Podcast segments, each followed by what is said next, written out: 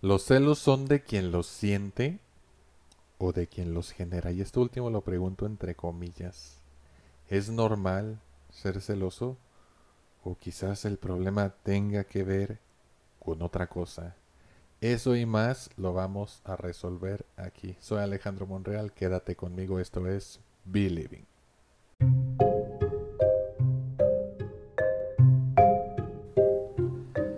Y bueno, para iniciar quiero compartir con ustedes la siguiente frase que se me ocurrió en uno de esos momentos de cavilación. Dice lo siguiente, la confianza es un regalo que nosotros le hacemos a las personas. No es la certeza que esas personas nos dan a nosotros. Y bueno, quiero compartir contigo, con ustedes.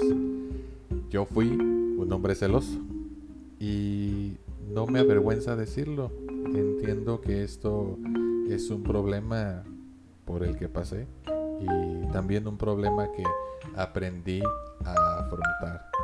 Entonces vamos a ir resolviendo las, la mayoría de las cuestiones que surjan en torno a los celos, pero sentir, pues todos tenemos la capacidad de sentir felicidad, tristeza, alegría, incluso celos y no lo estoy justificando. Pero quiero decirles que estos, los celos, forman parte de un conjunto de emociones que todos llegamos a sentir en algún momento de nuestra vida. Y a los teóricos les gusta definir a las emociones como algo que surge de manera automática y que es efímero en el tiempo. Es decir, surgen sin que tengamos control sobre ellas y duran apenas unos minutos. Te voy a dar algunos ejemplos. Alguien nos cuenta un chiste que nos parece gracioso y nos reímos para constatar la alegría que sentimos en ese momento. Vemos, por ejemplo, no sé, Diario de una Pasión por enésima vez y lloramos para constatar la tristeza que nos produce. Encontramos, este es otro ejemplo, a nuestra pareja platicando con un amigo y corremos a golpear al amigo para constatar nuestros celos. No, no te creas, eso no, no, no hagas, pero lo que acabo de dar a entender o lo que pretendo dar a entender con estos ejemplos es que si algo me causa risa, aunque yo me aguante las ganas de reírme, no puedo hacer nada para evitar la reacción emocional que eso me produjo. Si yo veo diario de una pasión y esta tiene un efecto en mí, pues no puedo evitar sentirlo, aunque intente fingir y aunque quiera engañar a los demás, en el fondo yo sé que estoy sintiendo algo. ¿De acuerdo? Pero en el último ejemplo, a lo mejor es lo que mucha gente quiere hacer. Te lo repito, encontramos a nuestra pareja platicando con un amigo o con una amiga y corremos a golpear al amigo o a la amiga para constatar nuestros celos. Aquí digo, claro que hay una situación que genera una emoción, pero la reacción es el problema. Por eso decía yo, es broma, no vayas a salir corriendo a golpear al amigo o a la amiga. Ahí lo que hay es un problema de autocontrol. Y si, si eres atento ya te habrás dado cuenta de algo.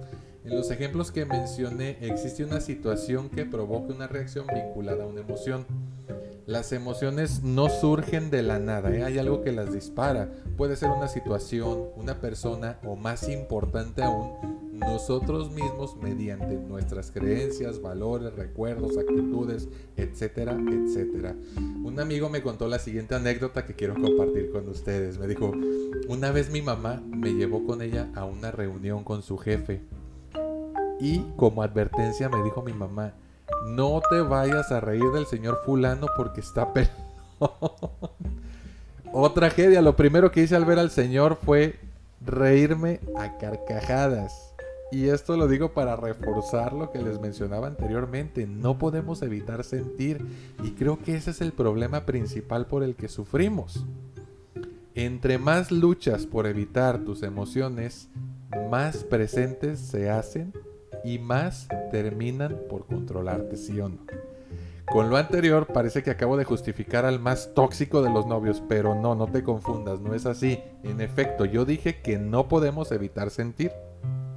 Pero si nos entrenamos, si nos dedicamos tiempo a ponernos atención a nosotros mismos, sí podemos elegir qué hacemos con eso que sentimos.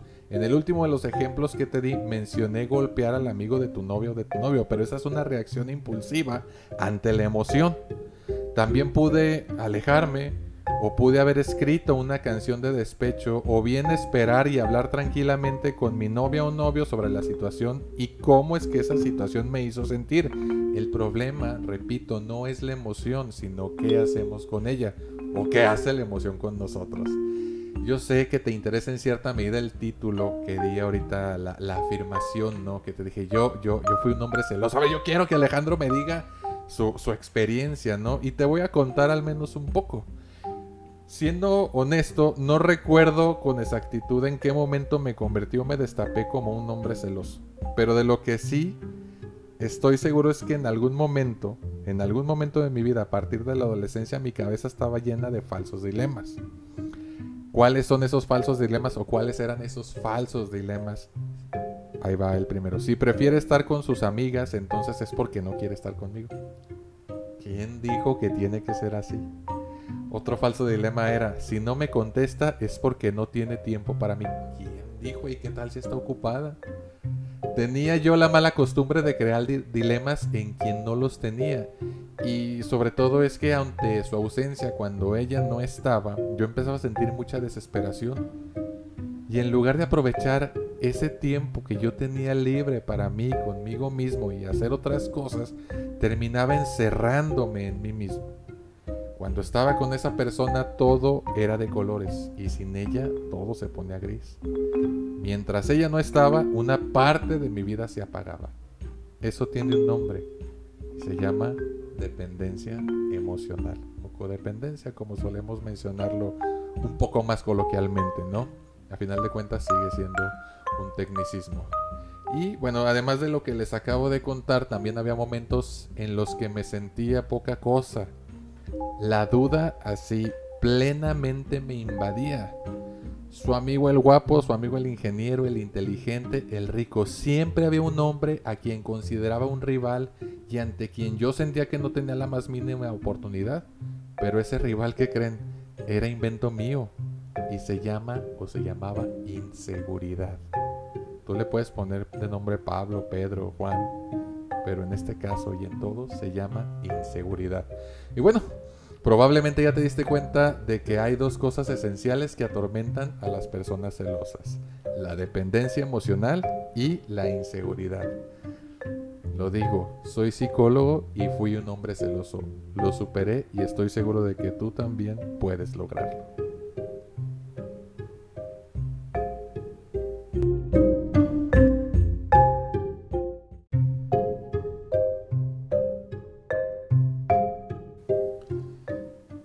Ahora vamos a hablar sobre otras dos cosas que también considero muy importantes. ¿Cuáles son esas cosas o esos dos aspectos?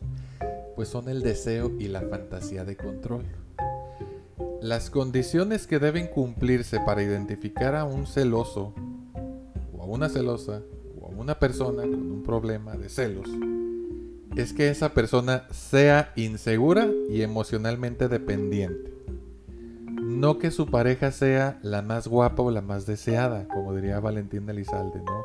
Los celos son de quien los siente, no de quien los genera, repito, los celos son de quien los siente, no de quien los genera. Quiero decirles, el celoso cree ciegamente que si controla a su pareja, va a dejar de sentir celos.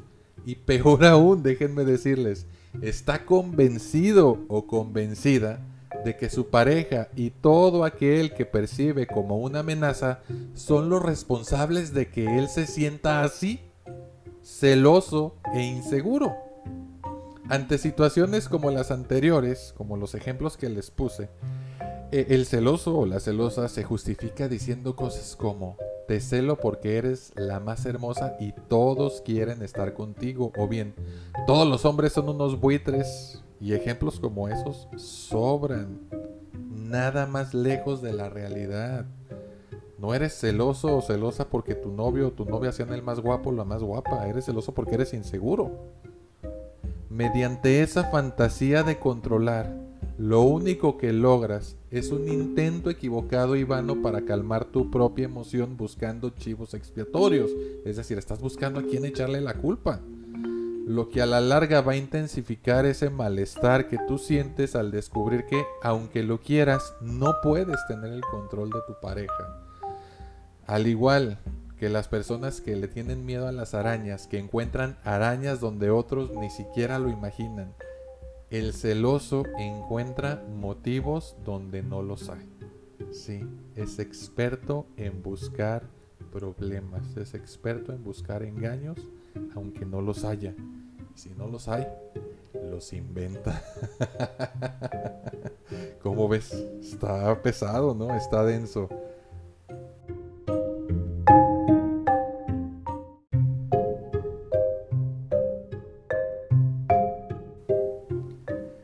Denso, denso, claro que sí. Y bueno, te preguntarás, oye Alejandro, entonces dame tips, ¿no? Claro que sí, claro que sí. Para empezar te voy a decir qué no hacer para lidiar con los celos. Repito, qué no hacer para lidiar con los celos. Lo que está estrictamente tachado y que, bueno, casi casi es seguro que te vas a sentir peor de frustrado de lo que, de lo que ya estabas. Probablemente con lo que te he contado hasta ahora ya hayas inferido algunas cosas importantes a evitar. Sin embargo, va a resultar mucho más didáctico si yo te las menciono a manera de lista. ¿Cuál es el punto número uno a evitar? No hacer. No negar la emoción. Es decir, no digas no estoy sintiendo celos. Reconócelos. ¿sí? Reconoce que te sientes celoso. Repito, primer aspecto, no niegues la emoción. Segundo, no responsabilices a los demás de tus emociones. ¿De acuerdo? La primera es reconoce que estás sintiendo celos, pero no responsabilices a los demás. Tercer punto, no permitas que esa emoción te domine. Y el primer paso para lograr que esa emoción no te domine es reconociéndola. Y esto tiene que ver con esa frase del psiquiatra suizo Carl Gustav Jung que decía, lo que niegas te somete, lo que aceptas te transforma. Paso número 3, repito, no permitas que la emoción te domine. Y el último, pero no menos importante, no intentes controlar a tu pareja. Si te fijas bien, te las dije en un orden relativamente progresivo, es decir, que una sigue a la otra, pero no es que tengan que ser así necesariamente, se puede jugar con ellas. Sin embargo, si las sigues en el orden que te las mencioné, puede resultarte un poco más fácil. Al no negar la emoción, me permito reconocerla, es decir, estoy sintiendo celos. Cuando dejo de, de, responsabilizar a los demás de lo que yo siento, me hago responsable de mi propia emoción. Es decir, me digo a mí mismo, estos celos son míos, nadie los ocasionó más que yo. Continúo, cuando no permito que los celos me dominen, puedo buscar mejores formas de lidiar con ellos. Y ahí es donde tomamos esas decisiones. Tenemos que tener un plan. Si somos malísimos tomando decisiones tenemos que tener un plan. ¿Y cuál es ese plan? Pues ya ustedes lo buscarán, pero yo te doy opciones. Mejor me retiro hasta calmarme. ¿Qué tal si mejor lo escribo? ¿Qué tal, este, no sé, a lo mejor hasta una canción sale de ahí, ¿no? Pero no es el chiste explotar en el momento y correr a buscar a la pareja, no es time out. En este momento no puedo hablar, me retiro o busco una solución que me permita descargar esa emoción que estoy sintiendo en ese momento. Y por último, al no intentar controlar a mi pareja, respeto su individualidad y le demuestro mi confianza. En otras palabras, ella no tiene la culpa de lo que yo estoy sintiendo y eso repítetelo como mantra. Mi pareja no tiene la culpa de lo que yo estoy sintiendo. En el caso de los celos. Ya en otras cuestiones pues le dedicaremos su, su debido podcast y su debido tiempo. Y por cierto, respecto a la confianza, esta viaja de adentro hacia afuera, ¿eh? no de afuera hacia adentro. En pocas palabras, la confianza surge de uno mismo. Lo que haga mi pareja, pues puede ser que influya, pero a final de cuentas el que entrega la confianza soy yo. Y puedo tener a la persona más recatada y yo ser un completo desconfiado. Entonces no depende tanto de afuera, sino de lo que hay adentro. Aguas con eso.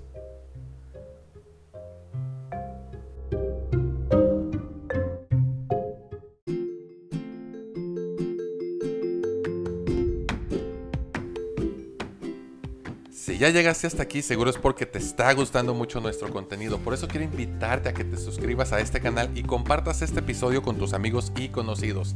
Síguenos en redes sociales, en Facebook, en Instagram nos encuentras como arroba believingmx.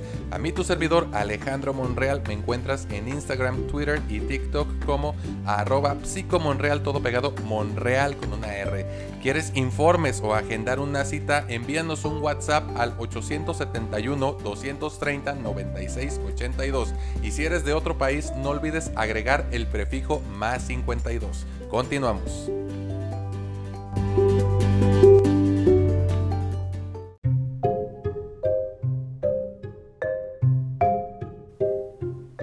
Ahora, Alejandro, ya me dijiste qué no hacer. Pues bueno, ahora dime qué sí puedo hacer para lidiar con mis celos. Ya te di una lista con respecto al no, pero generalmente no respondemos muy bien al no. Nuestro cerebro es muy terco, necio y testarudo. Así que a continuación vamos con la lista de lo que sí se puede hacer con todo y explicaciones. Paso número uno. Paso número uno. Reconocer mi emoción. Paso número dos. Responsabilizarme de mi emoción. Paso número tres dominar mi emoción. Y el 4, respetar a mi pareja. Ahorita te las voy a explicar con cierto detalle. Fíjate bien. Para reconocer mi emoción, retomo esta frase del psiquiatra suizo que les mencioné hace ratito. Lo que niegas te somete, lo que aceptas te transforma. Me parece que va muy bien con el tema que estamos tratando. Todos tenemos partes de nosotros mismos que preferimos evitar o bien de las cuales solemos eh, quejarnos, ¿no? Con relativa frecuencia.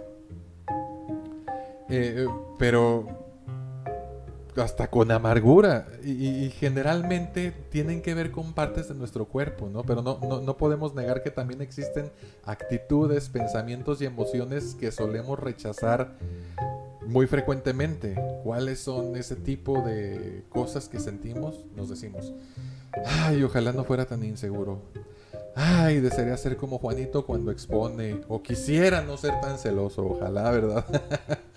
Vivimos luchando contra eso que aborrecemos o no toleramos en nosotros mismos. Y contrario a eso, contrario a nuestro deseo, terminan por hacerse más evidentes. Y se me ocurre que es como la parte que menos nos gusta de nuestra casa. Aunque intentemos evitarla, sabemos que ahí está y que en algún momento vamos a tener que visitar ese rincón o esa habitación hay opciones. Unos prefieren cerrar la puerta con llave, otros prefieren pasar de largo y otros prefieren afrontar la situación limpiando ese espacio de vez en cuando. Abren las cortinas, dejan adornos para que luzca lo mejor posible. No decía mi abuela, pues ponle florecitas si no te gusta. Aquí te hago la pregunta, ¿qué prefieres tú? A mí, con toda honestidad, me parece que la mejor opción es reconocer que ese espacio en este caso esa emoción existe, y visitarlo ocasionalmente para desempolvarlo, ya que al final es parte de esa casa. Esa emoción es parte de ti. Y aunque no te guste, ahí está. A veces sale. Afróntala. Arréglala. Ponle florecitas para que te guste y sobre todo para que no te domine. No puedo eh, romantizar los celos porque no tienen nada de romántico. Al contrario, son disfuncionales y causan sufrimiento con el ejemplo que te acabo de poner, basándonos en nuestras emociones, pensamientos y actitudes, pasa lo mismito que con la casa. Ya te lo decía yo, son nuestros y aunque no nos definen enteramente, sí forman parte de lo que somos. Cuando acepto mis temores y mis dudas, tengo más control sobre los mismos. Soy celoso, ¿me preocupa? ¿En qué parte de mi cuerpo siento yo esa preocupación o esos celos? Me sudan las manos quizás o a lo mejor me duele el estómago, me tiemblan las piernas. Casi siempre que experimentamos una emoción hay una parte del cuerpo o una sensación corporal que está implicada. Algunos sienten algo en el pecho, algunos sienten malestar estomacal, temblor en sus extremidades. Identificar esa sensación o esa parte del cuerpo te va a permitir pensar y concentrarte en lo opuesto. Por ejemplo, si me duele el estómago, Pregúntate, ¿cómo se siente que me duele el estómago? Identifique esa sensación. Eso en el plano físico. Pero en el plano psicológico sería, si me siento celoso, ¿cómo se siente cuando no me siento celoso? Si pones atención, no te estoy pidiendo que trates de negar la emoción ni la sensación, sino de identificarla, reconocerla y concentrarme en su opuesto. Si ya identifiqué cómo me siento yo cuando estoy celoso, me va a ser más fácil concentrarme en lo que se siente no sentirse celoso para buscar un estado corporal al cual yo pueda referirme y dirigirme. ¿Me explico? Ok, me siento así, mi objetivo es sentirme lo contrario a esto. ¿Me explico? Creo que ya va quedando un poco más claro, ¿no? Ahora, ¿a qué me refiero con responsabilizarme de mi emoción? Y esto me gusta mucho plantearlo con esta metáfora. Fíjate bien. Si yo planto un árbol de manzanas y con el tiempo sus ramas crecen tanto de modo que invaden el patio de mi vecino, ¿de quién son las manzanas que crecen del lado del vecino? Obviamente no quiero entrar en conflicto al hacer uso de esta analogía, sin embargo considero que para fines prácticos las manzanas son de quien cuida el árbol y en cuyo espacio fue plantado. Si el, árbol está sembrado del lado del vecino, entonces las manzanas son de él. Pasa lo mismo con lo que sentimos.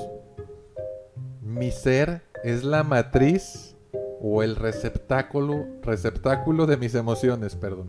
De ahí salen y ahí se contienen. Y es verdad que en ciertos momentos puedo compartir mis emociones con las personas que me rodean. Por ejemplo, ante la pérdida de un ser querido, muchas personas pueden conectar con mi dolor, pero el dolor sigue siendo mío. Podemos también contagiarnos de la felicidad de los demás ante sus logros, pero esa felicidad sigue siendo de ellos. Pues déjame decirte que con los celos sucede que los sentimos y pensamos que los demás van a responder como esperamos y llegamos a culparlos por no hacerlo. Los celos, así como el árbol de manzanas, son de quien los alimenta, aunque a veces sus ramas invadan el espacio de otros. En ocasiones podemos optar por regalar esas manzanas, pero la otra persona está en todo su derecho de decir no las quiero, venga por ellas y deje mi patio limpio, o bien pode su árbol de modo que sus manzanas no vuelvan a caer aquí.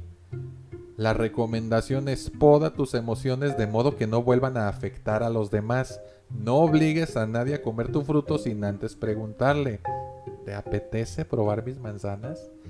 ¿Quieres acaso cargar con mis celos? Pregúntatelo, yo creo que a ti no te gustaría cargar con eso. Pero rara vez solemos ser empáticos, porque estamos invadidos. Nada más que hay que abrir los ojos y poner mucha, mucha atención. Ahora el siguiente punto, dominar mi emoción. Un amigo me dijo un día, y es el mismo amigo que me contó la anécdota del... No te voy a reír porque mi jefe está pelón, ¿no? Saludos a Fernando López Rosas. me dijo Fernando, no tomes decisiones permanentes basado en emociones temporales. Tarán, aguas, ¿eh? Un arrebato no es una decisión. Un arrebato es una reacción impulsiva que deja de lado todo lo que tenga que ver con el intelecto. Por otro lado, una decisión involucra gran parte de nuestra capacidad de reflexión y razonamiento. Por eso es muy importante entender que como reaccionamos no necesariamente es como queremos reaccionar. Pero no va a ocurrir un cambio al instante, eso tenlo bien claro. Lo que sí va a ocurrir al instante son esos arrebatos de los cuales somos presas si no le dedicamos tiempo suficiente a elaborar un plan y ejecutarlo cuando sea necesario. Aquí quiero hacer una aclaración, creo que ya había dedicado un podcast a, a esto, pero bueno, aprovecho para mencionarlo, ¿no? Personalidad, carácter y temperamento no son lo mismo. El temperamento es heredable hasta cierto punto y tiene que ver con si somos tranquilos, explosivos, etcétera, etcétera. Ejemplos hay muchos, pero es cómo respondemos en automático a una circunstancia en particular. Por otro lado, la personalidad son todos esos rasgos relativamente estables a través del tiempo, es decir, generalmente somos afectivos, razonables, conformistas, etcétera, etcétera. Y el carácter es la magia es aquello que nos hace lidiar con el instinto y el deber. Es una palabra tan mal utilizada que luego se dice que las personas de carácter fuerte son aquellas que tienen dificultad para controlarse, pero déjame decirte que eso está muy muy lejos de ser verdad. La persona de carácter fuerte es aquella que tiene la capacidad de lidiar o de conciliar su deseo con su deber. Ejemplos, ahí te va. Siento todas las ganas de explotar de ira, pero sé que podría terminar mal. La persona con carácter no niega ese enojo, pero tampoco deja que ese enojo lo domine, sino que encuentra la solución más adecuada para, para hacerse entender sin lastimarse a sí mismo, sin lastimar a los demás, ni permitir que los demás lo lastimen. Eso aplica para los celos perfectísimo. ¿Sí? Cuando tenemos un plan dejamos de improvisar y ¿qué creen las personas celosas? Nos fascina improvisar. Bueno, pues ya lo controlé, resulta que no lo controlas. Repito, cuando tenemos un plan dejamos de improvisar y las cosas salen conforme a algo esperado en menor o mayor medida. No va a salir perfecto, pero tu reacción automática ya no va a ser el pan de cada día. Las explosiones de ira y todos esos dramas de telenovela a causa de los celos surgen precisamente porque improvisamos y resulta frustrante porque en esos momentos nuestra mente se bloquea y con ella todas sus facultades mentales superiores. En cambio, un plan nos permite tener una respuesta latente que incluso podemos ensayar. Ponle el nombre que tú quieras, salvavidas, plan de contingencia anticelos, PCAC o como mejor te lata. Pero vamos a este pasito, ¿no? Define con precisión milimétrica ¿Qué vas a hacer en el momento en que sientas la primera emoción o sensación de celos? Puede ser pedir tiempo fuera, puede ser marcharte del lugar, claro, avisando, no desaparecer. Pues, llamar a tu mejor amigo, claro que él debe estar de acuerdo, no le vas a hablar cada vez, oye, me das chance de, estoy haciendo un plan de contingencia, ¿no? Ponerlos al tanto de lo que estás haciendo pellizcarte la piel a ti mismo y tampoco te vayas a hacer daños. Un pellizquito así como para sacarte de la onda celosa, ¿no? Pero vámonos al procedimiento. Fíjate bien, te lo planteo con el ejemplo de tu pareja platicando con otra persona. Punto número uno y es precisamente eso. Veo a mi pareja platicando con otra persona.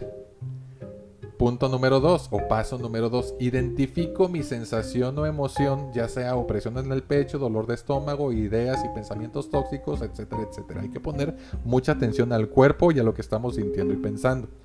Número tres, ejecuto mi plan. Pues ¿cuál va a ser tu plan? ¿Retirarte del lugar, pellizcarte la piel, hablarle a tu amigo, escribir una canción? ¿Cuál va a ser tu plan? Es la parte, el paso número tres de este plan de contingencia. Parte número 4, paso número 4. Una vez que esté calmado, platico conmigo mismo. Conmigo. ¿Esto que estoy sintiendo es mío? Sí. Debo respetar el espacio de mi pareja y repítetelo como mantra. Y una vez que estés más relajado pasas al punto o al paso número 5. Busco el diálogo con mi pareja sin forzarlo. Sin forzarlo. Aquí mismo te lo comento. Debe quedar muy claro que dialogar no significa prohibir. Y queda descartado todo lo siguiente y lo que se le parezca. Ejemplos. Prohibidísimo decir, ya no hables con él o ella. Mira cómo me pongo. Estoy echarle la culpa, hermano o hermana. Tampoco se vale, elimínalo de tu lista si me amas. No, ¿qué es eso? O sea que de ti depende. No, depende de lo que él o ella quieran hacer. Ya no salgas tanto. Otra vez control. el otro tradicionalísimo. Cambia de trabajo para que me sienta más tranquilo, más tranquilo. Mm, que la canción hasta sus ingresos y economía. O también estrictamente prohibido, hazme sentir más seguro. ¿Cómo le va a hacer tu pareja para hacerte sentir más seguro? Esa inseguridad, acuérdate que es tuya. Mucho ojo porque si recurres a los ejemplos anteriores, no estás responsabilizándote de tu emoción, por el contrario, estás culpando a tu pareja de lo que tú mismo sientes. Recuerda muy bien el ejemplo que te di del árbol de manzanas. Regrésale al podcast si lo quieres escuchar de nuevo. Y la parte este, número cuatro ya de lo que sí debes hacer, respetar a mi pareja. A los mexicanos se nos dificulta mucho eso. Queremos evitar que nos abandonen controlando cada movimiento de nuestra pareja. Y te quiero decir, elige bien el rol que quieres jugar en tu relación. Porque si en tu relación juegas a ser el papá o la mamá, le estás negando a tu pareja el derecho de tener un compañero. Muchas relaciones funcionan a partir del juego madre-hijo. Y te lo pongo así. Tengo un esposo alcohólico y debo estar detrás de él para que no se gaste el dinero. Para que no, tome, para que no, no tome de más. ¿Quién dijo que tú tienes que estar cuidando a tu esposo? O bien, tengo que traerlo cortito porque es bien ojo alegre. Chica, amiga, señora, si él se va con otra o se queda contigo con usted, eso no es responsabilidad suya, o sea, no es responsabilidad de usted. Las decisiones o arrebatos son responsabilidad de quien los ejerce. Vive y deja que tu pareja viva. Si todo el tiempo te la vas a pasar cuidando de él, entonces la garantía es que siempre tendrás un hijo y jamás un esposo o una esposa. El mismo mensaje va para los hombres. Las mujeres no son propiedad nuestra. No tenemos que cuidarlas de ningún buitre. Si tu novia o esposa está contigo es porque ella así lo quiere. A menos que tú lo obligues mediante amenazas y chantajes. Pero entonces déjame decirte que no solo estás equivocado, sino que necesitas ayuda urgentemente. Respetar a tu pareja significa entender que sus decisiones, valores, ideas, pensamientos, emociones, sentimientos, necesidades, etcétera, etcétera, no son los mismos que los tuyos. Si yo elijo por mi pareja estoy coartando su propia capacidad de elegir. Sabemos que la gente no siempre toma las mejores decisiones, pero nos aferramos a la ardua e interminable tarea de intentar convencerlos cuando claramente no tienen la más mínima intención de escucharnos. ¿Y qué significa soltar? Amigo, amiga, soltar a tu pareja no significa caer en la indiferencia. Soltar significa tomar lo mío y responsabilizarme por ello y dejar que el otro elija lo que considere mejor para sí mismo. Pero definitivamente cuando sueltas algo cambia. Ten en mente que si tú dejas de ser la mamá o el papá en tu relación de pareja, también es probable que él o ella dejen de comportarse como el hijo o la hija.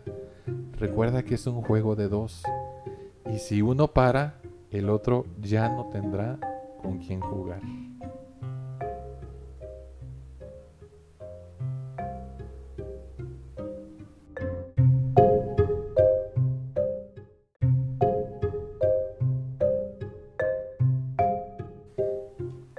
Y bueno, intensa, ¿no? El mini cursito de cómo lidiar con los celos y reconocer que efectivamente los celos, los celos son míos.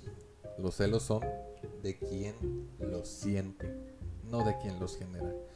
Eh, seguramente habrán quedado algunas dudas, no podemos cubrir tanto en tan poco tiempo, pero los quiero invitar a que sigan Believing en sus redes sociales, en Instagram y Facebook. Nos encuentran como arroba BelievingMX. Se los deletreo B-E-L-I-V-I-N-G. MX, tanto en Instagram como en Facebook.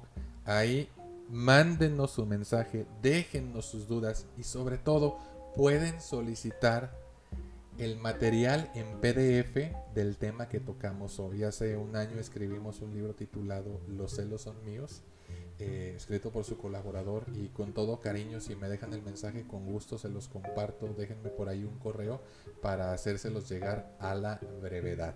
A mí personalmente me encuentran en TikTok, Twitter e Instagram como arroba psicomonreal todo pegado, Monreal con una R comparte este podcast con aquella persona que creas que le será de utilidad y no olvides escuchar cada uno de los episodios que conforman nuestro contenido. Nos escuchamos más adelante. Yo soy Alejandro Monreal, te recuerdo esto es Believing. Te mando un fuerte abrazo. Hasta luego.